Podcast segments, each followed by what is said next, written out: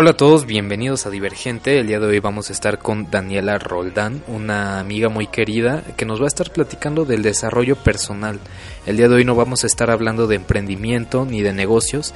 Ella simplemente nos va a compartir una historia personal, un pues sí, una parte de su vida muy importante y yo creo que nos deja bastantes mensajes muy importantes y con mucho significado que van a ayudar a otras personas que estén pasando por lo mismo. Espero, espero disfruten de esta entrevista que a nosotros nos ha parecido bastante buena, muy, muy bonita la verdad. Muchas gracias por, por estar aquí Daniela y bueno, comenzamos. Bienvenidos a un capítulo más de Divergente. El día de hoy estamos con Daniela Roldán, 20 años, eh, ya casi nutrióloga. 22. Ah, sí, ah, sí, cierto, 22 años, sí. Soy de tu edad, amigo.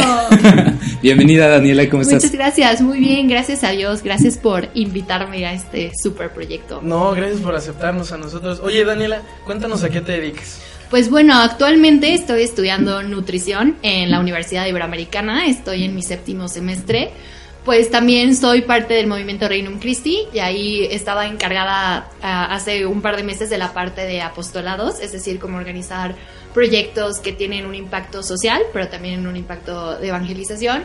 Y pues me encanta, no sé qué más, me encanta actuar, también estudio teatro, eh, voy a presentarme próximamente en una obra de teatro y pues yo creo que eso es un poquito lo más importante sobre lo que hago Ok. actualmente. Oye, ¿y con los movimientos o en las ¿Estás en alguna organización?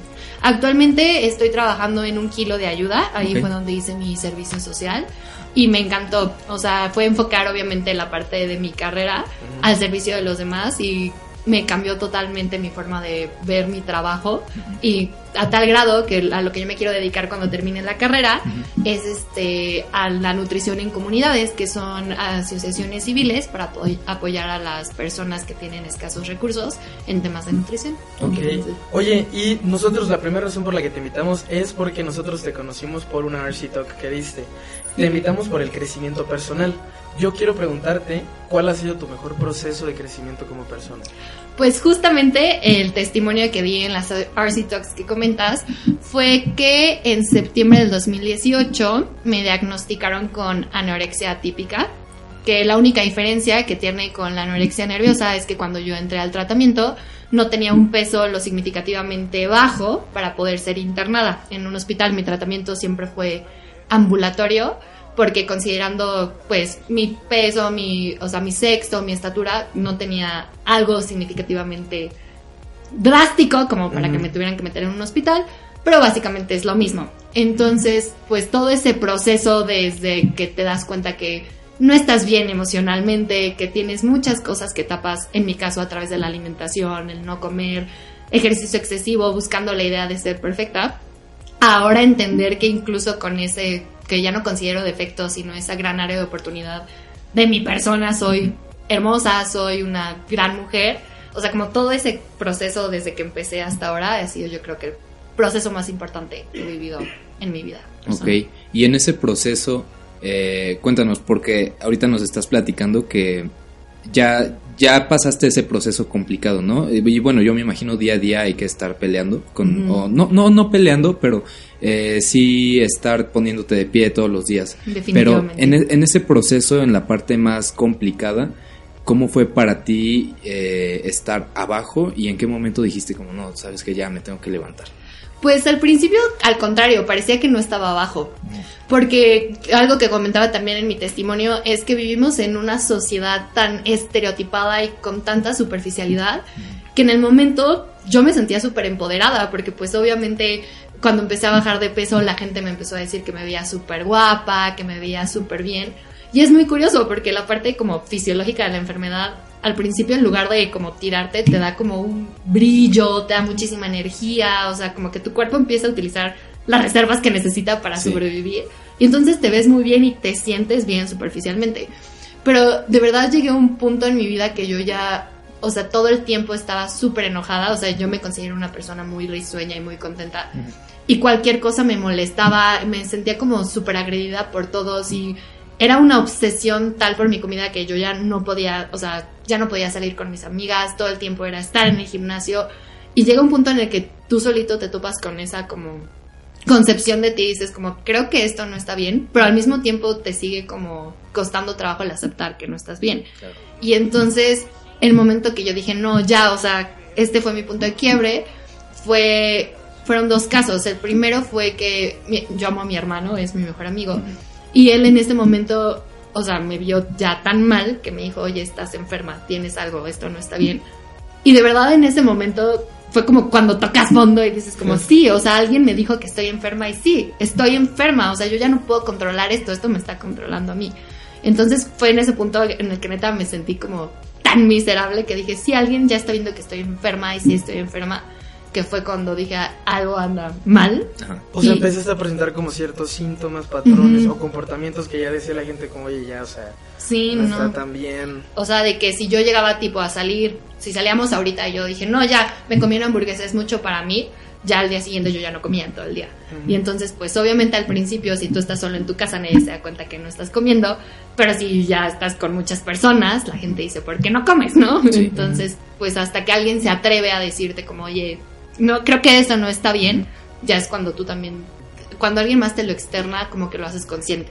Entonces en ese punto dije, ya estoy mal. Y otro fue que vi un video de una chava que sí tenía anorexia ya, así, de esos que te metes en YouTube y dices, ay, personas con anorexia, así te salen cosas muy gráficas. Y la chava decía que ella sentía placer cuando escuchaba su estómago rugir. Y yo me di cuenta que yo también sentía mucho placer cuando... Ay, no, ¿cómo crees? Sí. Entonces Wow. fue cuando dije, no, creo que no estoy bien. ya, sí. Entonces fue cuando dije, necesito ayuda. Y ya empecé a buscar ayuda. Ok. ¿Cuál, ¿Cuál fue la primera persona con la que te acercaste a pedir ayuda? Porque dices que tu hermano eh, fue el que como el primero que te dijo, ¿no? Eh, ¿Fue con él con quien acudiste primero o con quien pediste ayuda? Pues con él como que le, me desahogué, pero la ayuda que busqué al principio fue básicamente refugiarme en mi familia. Pero pues este tipo de temas obviamente no se pueden tratar con la familia, o sea, Claro. necesitas gente especializada porque sí es algo que se te escapa de las manos. Y yo insisto que si no fuera por mi tratamiento y por mi fe, la verdad, no. Yo sí estaría, creo que sí pude haber llegado a estar en un hospital con suero, internada y con oxígeno a ese grado. Pero este, lo que yo creo que en ese momento como que dije, ya necesito ayuda profesional, fue porque como estudio nutrición, yo decía, no, es que esto no está bien, yo estoy utilizando mis propias armas, al contrario, o sea, me estoy lastimando en lugar de ayudarme. O sea, ahí fue cuando dije, necesito ayuda profesional.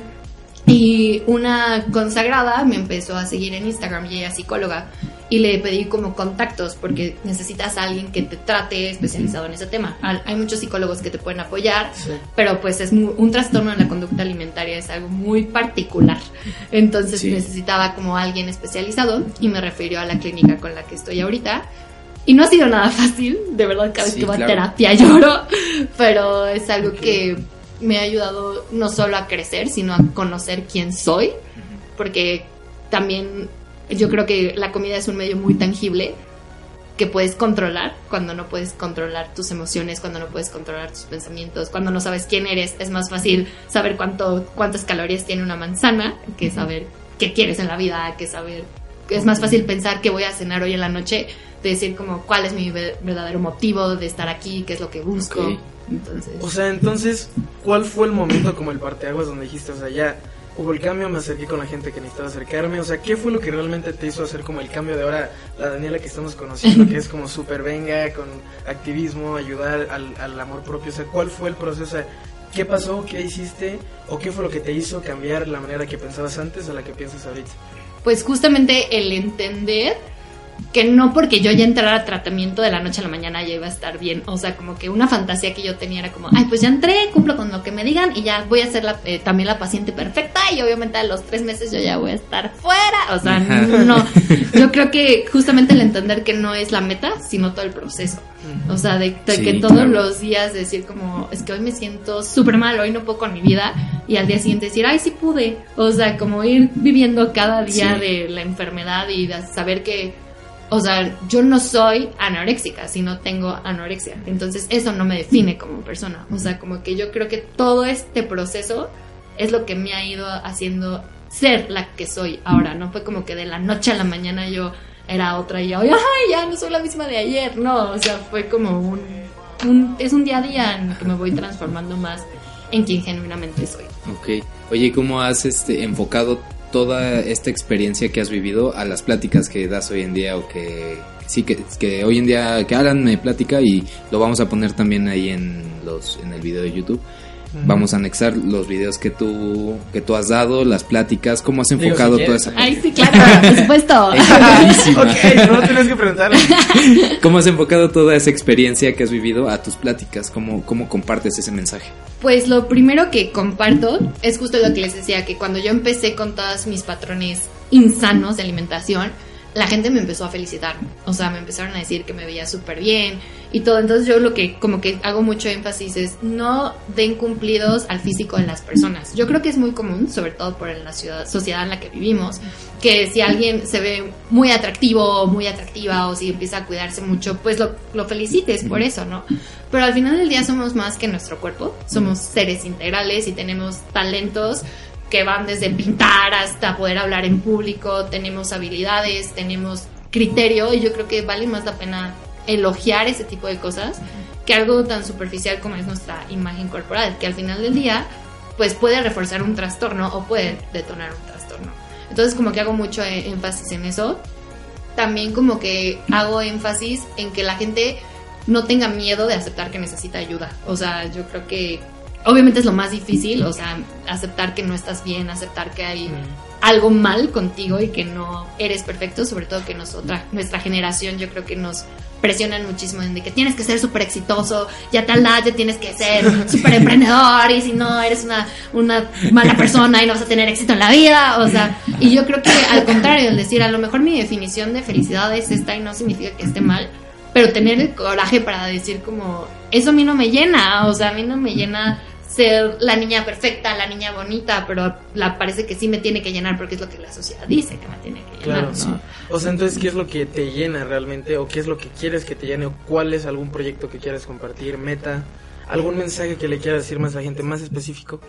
Pues yo simplemente, yo creo que es más fácil decir que hacer, pero sí sería como el que se atrevan, y eso voy con también la idea del amor propio, a ser quienes son, quienes son, literal. Hay una frase de Santa Catalina de Siena que decía, si somos lo que debemos ser, prenderemos fuego al mundo entero. Entonces, si neta tú eres quien estás destinado a ser, aunque sea tu definición de felicidad, este, genuinamente como mujer, en un dado caso, ser ama de casa, eso no significa que seas conservadora y, y vayas en contra de los derechos de la mujer, al contrario, si eso es tu definición de felicidad, que hagas eso, porque en ese contexto tú vas a cambiar al mundo, porque vas a estar siendo feliz tú y estás amándote a ti, y si no te amas a ti en ese contexto, ¿cómo vas a poder amar a los demás, no? O en el caso de un hombre, si genuinamente tu felicidad no está en estar en un negocio así súper empoderado y todo, sino tu felicidad es tener a lo mejor un negocio local o simplemente a lo mejor ser bibliotecario, no sé. Si neta esa es tu definición de felicidad, atrévete a seguirla, porque así te estás amando a ti, porque estás haciendo lo que tú quieres hacer. Pero es, de verdad requiere mucho valor, porque yo hago mucha referencia a lo que es la belleza, pero en realidad yo creo que va muy enfocado en todo. Y si también la belleza es estar sano, no significa que tengas que dejar de comer, no significa que tengas que hacer cosas que no están adecuadas a ti, a tu salud, para ser bello. Al contrario, tú, si eres tú, vas a ser bello. Entonces es como esa parte, como que yo lo que le gustaría que la gente se quedara, o sea, decir como, si me amo a mí, voy a ser quien tengo que ser y así voy a cambiar el mundo y así voy a ser feliz y así voy a amar a los demás. Entonces, Oye, ¿cómo, Entonces, cómo fue que te contactaron para empezar a dar estas pláticas? Pues la primera que di fue la del testimonio y lo que hice yo fue audicionar Ok. y pues en esa quedé. Y en video. Ajá, sí, Claro. audicioné en video porque no pude llegar a la audición y yo, ay, pero quiero, entonces lo mandé. Ajá. Y ah, ya- te grabaste y mandaste. Ajá, Ah, ok, ok. Y ya cuando fue, de hecho, el día de la... Yo creo que fue de los mejores. Ay, muchas gracias. De hecho, el día de la, del testimonio estuvo súper fuerte porque literal lo describo como, o sea, la experiencia en donde volví a nacer otra vez porque dije, esta soy yo, o sea, y me bajé del, es- del escenario llorando y temblando, o sea, no- nadie sabía, solo sabían como mis personas más cercanas y los que vieron el video prácticamente. Entonces, cuando ya lo dije, fue como, wow, pero fue la primera vez que yo dije, o sea, tengo anorexia, estoy luchando con esto, pero todo lo demás yo creo que han sido como pequeños testimonios de vida, o sea, de decir como, como mi actitud ha sido también lo que ha reflejado muchísimo toda esta idea que yo tengo. Y también ahorita eso es secreto, pero estoy trabajando en un proyecto que quiero lanzar, que es como hay, algo que se llama The Body Project, que es un proyecto de prevención para trastornos de la conducta alimentaria y lo quiero asociar con mi parte espiritual, entonces voy quiero lanzar un proyecto enfocado en amor propio para prevención de trastornos de la conducta alimentaria. Curso donde tú te inscribes, línea, presencial. Sería como el, el Body Project son cinco sesiones de tres horas y lo que se trata en cada sesión es como eh, ideas para como combatir los estereotipos de belleza, o sea, como cuestionar esos estereotipos, porque dicen que es bello ese tipo de cuerpo, porque es el ideal de belleza. Y también ahí hacen ejercicios como de concepción corporal y, o sea, ejercicios muy fuertes, pero con el fin de como crear ese switch, ese cambio de switch. Pero yo lo que haría sería hacerlo como tipo un fin de semana, en donde se ve eso, pero también se integre con la parte espiritual, pero muy enfocado a aceptarte tú quién eres, aceptar tus pensamientos, ah, aceptar tu idea de belleza, es decir, como pues eres tú y aunque tú hagas mil ejercicio no vas a quedar como ella o aunque tú hagas mil ejercicio y comas esto no vas a quedar como él, no. Entonces es decir, como me amo a mí y si soy yo quien debo ser, con eso voy a ser pleno y voy a cambiar el mundo. Okay. Oye, ¿en qué momento, ahorita que dices que te ves pleno, ¿no? O sea, que hay gente que cuida su físico, que cuida su cuerpo. ¿Cuál crees que sea esa línea? Eh, porque es una línea muy delgada que separa el hecho de una persona que se cuida, porque muchos, muchas veces dicen, cómo te ves estás o tu cuerpo es un reflejo de cómo estás también mentalmente, así. Pero eh, dices que, por ejemplo, te elogiaban mucho, te decían que te veías súper bonita, o luego hay chavos que hacen muchísimo ejercicio y se ven bien, pero tal vez simplemente están escondiendo eh, emociones, inseguridades. ¿Cómo si a mí me pasara, cómo identificaría si estoy eh, dando a conocer como que tengo buen cuerpo y que tengo un buen físico, entonces todo está bien, pero pero acá en la cabeza no está bien la, la situación, ¿cómo identifico si estoy como bien o mal? ¿O cómo me doy cuenta? Y siento que eso es un punto cañón porque luego el marketing, o sea, que es otra, es otra cosa, como tú dices, o sea, que la sociedad te lo pone muy planteado. O sea, siento que pues yo, yo creo que digo que como la pasión no la descubres, la desarrollas, es lo mismo con las ideas que tú tienes, no las creas, o sea, más bien las vas desarrollando con lo que te van inculcando, ¿no? Entonces, ¿cómo tú también quieres ayudar a la gente en ese sentido? Si desde chiquitos traemos como una idea, es muy difícil quitarle ese pensamiento a la gente. Sí. Y que se acepte a sí mismo también cuesta mucho trabajo definitivamente. De hecho, una frase con la que yo también parto de todas estas pláticas es que Joseph Goebbels decía que una mentira repetida mil veces se vuelve realidad. Entonces, si tú te compras mil mentiras y la repites mil veces, y sí, pues este cuerpo es lo único que va a ser bello, ¿no? Pero contestando a tu pregunta, Abraham, o sea, yo creo que te das cuenta cuando ya es una conducta insana, cuando se vuelve una obsesión que te inestabiliza. Por ejemplo, si tú no puedes ir al gym y te sientes mal porque no puedes ir al gimnasio y te sientes culpable porque no hiciste ejercicio y sientes que tu progreso se arruinó, eso ya no está bien. o sea, porque yo soy nutrióloga y lo que yo promuevo es una alimentación saludable y soy súper partidaria de eso. Pero es como dices, una línea muy delgada. Pero cuando ya se vuelve una obsesión de que si te comes una papa ya dices, no, ya todo el progreso ya lo tiré a la basura. Exacto, eso ya es, sí, tengo muchos cuates que son así, ¿eh? Sí. sí, o sea, que son, no puedo comerme ni una mordida de esa donita de chocolate porque adiós dieta. Exacto, ahí ya no es sano, porque ahí ya estás en un punto en donde si la salud es en un completo estado de bienestar, a lo mejor físicamente te puedes ver muy bien, pero si es una obsesión que te inestabiliza, ya no estás sano mentalmente. Entonces yo creo que eso es algo muy claro que tú te puedes ir dando cuenta y creo que no somos tontos, solo nos hacemos. Entonces tú sabes perfectamente cuando estás haciendo algo por obsesión. Y también yo creo que también es mucha es diferenciar en que seas una persona disciplinada a que te, ya tengas como todo el tiempo que estar ahí, que tengas porque sí, yo me considero también muy disciplinada, pero llegó un punto en el que esa disciplina ya era un castigo, o sea, si no lo hacía ya, yo estaba mal, ¿no? Y como ir como en contra de esos estereotipos obviamente no es fácil, porque tú puedes estar súper empoderado y yo, sí, yo soy hermosa, y me meto a Instagram y lo primero que me sale es una foto de una modelo y yo, no, o sea, obviamente es muy difícil, pero algo que a mí me sirvió mucho en su momento, sí fue hacer un detox de mis redes sociales, o sea, estuve fuera de todas mis redes sociales en un mes y me ayudó Muchísimo, o sea, neta sí fue como una... Y creo que así como hay gente que hace detox de, ay, ya voy a volver a la dieta, deberían hacer detox de, voy a sacarme de estas porquerías que me da el mundo para poder seguir como adelante y estarte recordando constantemente. O sea, hasta la volteo. Si tu mentira es que tú eres feo, mejor dite una mentira que, ay, bueno, soy guapo. Te la repites mil veces, te la vas a terminar creyendo. Ok, no. Seguridad. Seguridad. o sea, oye, y de- ya que dices muchas frases, una frase que te repitas todos los días a ti misma. Ay, no sé. Muchísimo. ¡Ay!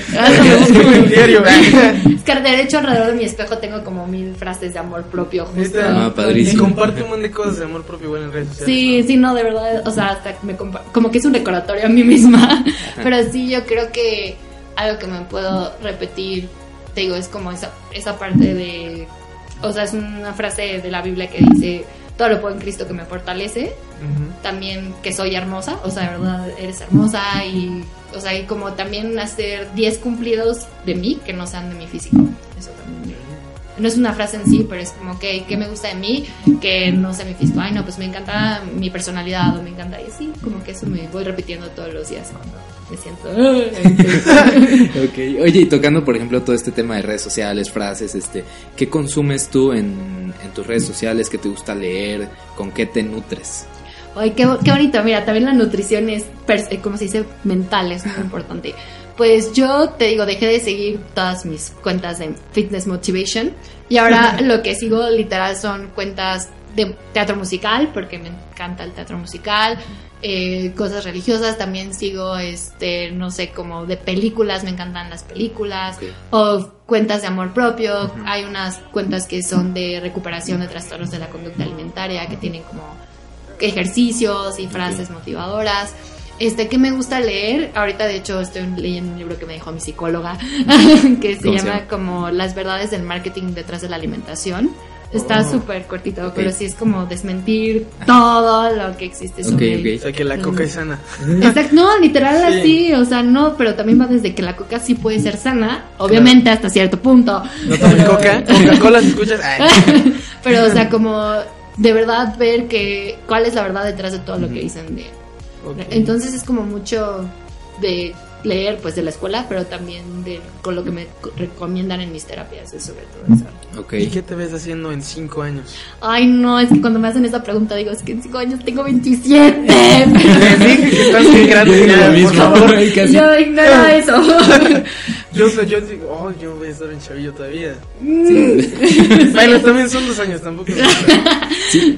Pero justamente, o sea, ignorando ese, ese número. Pero nunca es tarde, nunca es Exacto, tarde. nunca es tarde. Pues, lo- como que algo que también me ha costado mucho esto de mi tratamiento es como decir, no quiero verme en un estereotipo.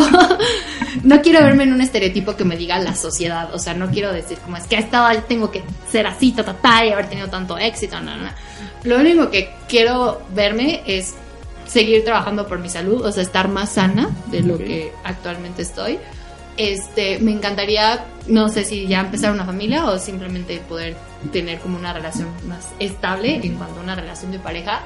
Y también me encantaría como esté donde esté ejerciendo, sea aquí, sea en China, sea nada, que esté ejerciendo mi vocación de nutróloga, pero por los demás. O sea, no sé cómo, no sé dónde, pero que sí sea para darme a los demás. Entonces no te puedo decir con tantos hijos, con tantas maestrías, no, pero sí plena, sanando y siendo yo misma. Ok, ¿En qué parte de la nutrición quieres enfocarte? Porque o sea, hay, o sea, hay muchísimas, ¿no? Pues me encantaría, te digo, ya sea en comunidades o deportiva. Yo creo que son como. O hacer un mixture de los dos. Un programa deportivo para personas de escasos recursos con nutrición.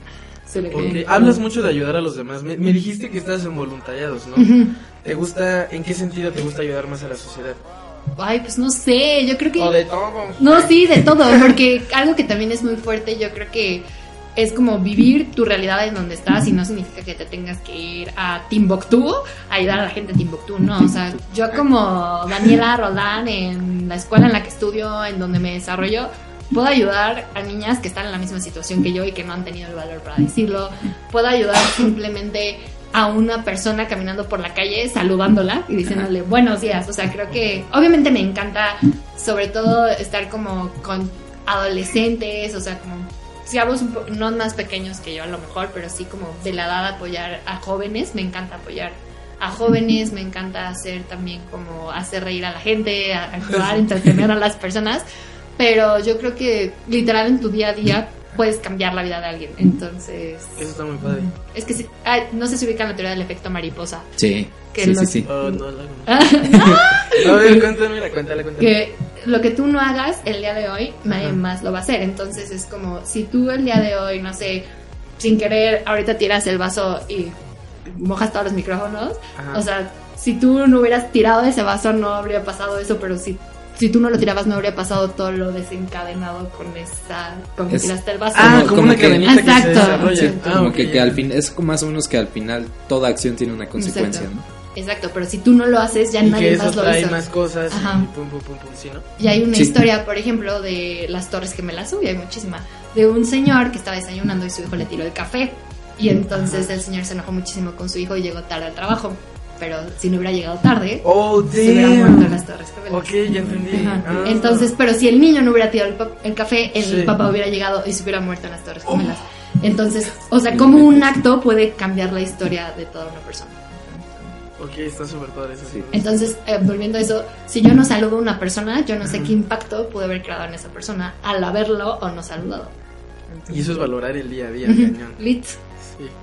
Y que eso, por ejemplo, lo que más te llena al momento de ayudar a alguien. O sea, ¿te llena el hecho de ayudarlo o te llena, por ejemplo, el hecho de que ves bien a esa persona? ¿De qué manera te llena? Pues yo creo que sí es como esa, es como un acto de amor recíproco, porque cuando tú das eso que tú tienes, que para eso también te tienes que amar a ti mismo. Entonces, si yo me amo a mí misma y le doy amor al otro, el otro a lo mejor sin saberlo me está regresando amor de regreso, porque una sonrisa también es como gracias, o sea, aunque no te diga salud, aunque no te diga como gracias, este, te está diciendo como algo de regreso. Entonces es un, es un intercambio de amor entre personas.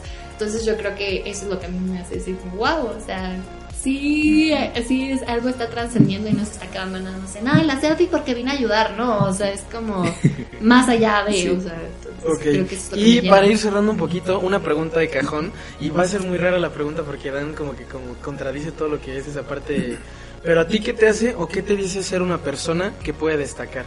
Ok, pues nuevamente yo digo que neta, No ser tú mismo. claro. No, o sea, porque, por ejemplo, a lo mejor, es un ejemplo que siempre doy, pero yo soy barrendera, ¿no? Y neta, me encanta barrer y yo soy como la persona más feliz barriendo. Y si neta destaco en eso que me gusta a mí, que es barrer, voy a ser la barrendera más exitosa y aunque nadie en el mundo me conozca, pero yo sé que soy la barrendera más exitosa, ¿no? Entonces ahí estoy destacando. No, creo que también es mucho ir romper ese estereotipo, haciendo como referencia a la belleza de una persona destacada es aquella que tiene un cuerpazo, que siempre sigue la dieta, que siempre está en el gimnasio. No, o sea, una persona destacada no necesariamente es eso. Entonces yo creo que tienes que ser tú mismo, porque si eres tú mismo vas a destacar, quieras o no. Entonces, eso es- Y Damn. bueno, es que sí está no, intenso. no, sí. Sí, donde vas, yo creo que sea lo que sea que hagas, o sea, tienes que siempre dar lo mejor, ¿no? O sea, ser, intentar ser el mejor y obviamente ser diferente, porque en este podcast la idea, eh, y se llama Divergente, es salirnos de nuestra zona de confort, salirnos de nuestra caja, de nuestras...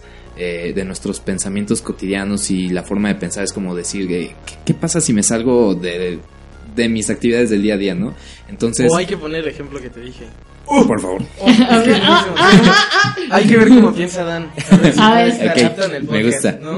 Ok, es un coche de dos plazas, ¿los conoces? Ajá, sí, claro. Ok, está lloviendo, es una tormenta terrible. Ajá. Y a lo lejos hay una parada. Y está una abuelita que está a punto de morirse, pero la abuelita, este, el amor de tu vida y tu mejor amigo. Ok. ¿A quién subes al coche? Ay, es que esas preguntas son muy utilitaristas, a ver. Ok, corta. No, a ver, ¿cuál? Yo como, o cuál es, ¿quieres que te dé una respuesta correcta o lo que yo pensaría? Ninguna ¿Qué respuesta. pensarías? Ok. Ninguna respuesta es correcta. Es el amor de tu vida, El amor de tu vida. una abuelita una que está a punto de morirse, Y, el, y tu mejor amigo. es tu mejor amigo, ¿no? Y solo puedes ver una persona. Sí. coche dos plazas, bueno. Claro, evidentemente. Mm, pues yo creo... Ay, no, está muy difícil. Estaría cool que seguramente estás pensando en quién poder ayudar más, ¿no? La pregunta Eh, no, está- es que también hay, o sea, Ah. también tiene que ver ahí como qué, qué quieres, ¿no? Exacto. A ver si quiero responder, Sí. responde. O sea, ninguna es mala ni buena. No, sí, yo lo sé, pero es que siento que mi respuesta sí sería muy utilitarista. A ver, Porque, llevarías a la abuelita. no, a la abuelita no. La Por eso Deja que sería... responda. ok, venga, vamos. Porque, te- por eso digo que es utilitarista, porque no porque la viejita valga menos, ¿no? Pero igual como que digo, pues ya se va a morir, ¿no? ok. Pero Ah, estoy sí, entre sí. el amor de mi vida o Oh, mi mejor amigo. O sea, siento que sería cualquiera Esos de dos. esas dos. O imagínate que pudieras darle el coche a tu mejor amigo y que se lleve a la abuelita y tú te quedas con el amor de tu vida en la playa. Ah, esa, esa posibilidad nunca estuvo en la mesa, ¿eh? Exacto, y lo que decimos nosotros es que la gente que se sale fuera de lo común es la gente que hace cosas padres. En el sentido de que en el examen te ponen A, B, C y D, y por qué a veces no puede ser E. ¿Me explico? Y creo que hasta eso cumples esa parte, o sea, como que te sales fuera de la caja, porque muchas personas en el proceso de encontrarse a sí mismas se estancan y se hacen la víctima. Y creo que tú eres de las personas como quiere luchar, está luchando y da un mensaje positivo a la gente, y eso es muy admirable, Daniela. Muchas gracias Muchas por venir al gracias. programa. Y ahí- no.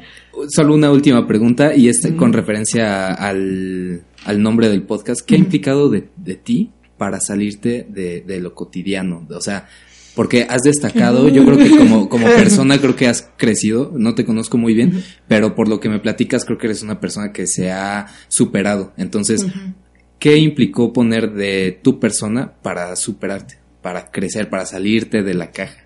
Wow, ay, pues yo creo que es, no sé, es de verdad de todos los días. O sea, sí, tener un trastorno en la conducta alimentaria también es como ser un alcohólico. Entonces yo creo que lo que me hace salirme de la caja todos los días es como decir como, come, no pasa nada. Si comes, vales más que tu cuerpo, vales más que lo que te diga la sociedad, vales más, o sea, de todos los días, neta, pararme y yo solita atreverme a salir de una zona de confort, o sea, de mi propia zona de confort, que es querer seguir en todo lo que yo estoy queriendo luchar contra eso, ¿no? O sea, si yo digo, yo no creo en estos estereotipos de belleza, yo me tengo que salir de esa zona de confort porque yo no creo en ellos, ¿no? Entonces yo creo que neta sí es ser divergente todos los días, o sea, no de que... Venga. Sí, todos los días. Pues, Daniela, muchísimas gracias por venir al programa. no. Estuvo increíble. Muy, muy padre, muy sí, padre. Gracias por Y- invitarme. ¿Redes sociales? Redes sociales, ¿qué redes sociales? Ay, claro que sí. Pues a ver, en Facebook estoy como Daniela Roldán, en Instagram como Dan Roldán-bajo y en Twitter también como Dan Roldán-bajo. Ok, muy bien. Y pues participen en el giveaway. Estamos dando un giveaway de un iPhone 11. Quiero que sí, ya necesito un cambio. y pues muchas gracias. Cambio fuera. Nos vemos.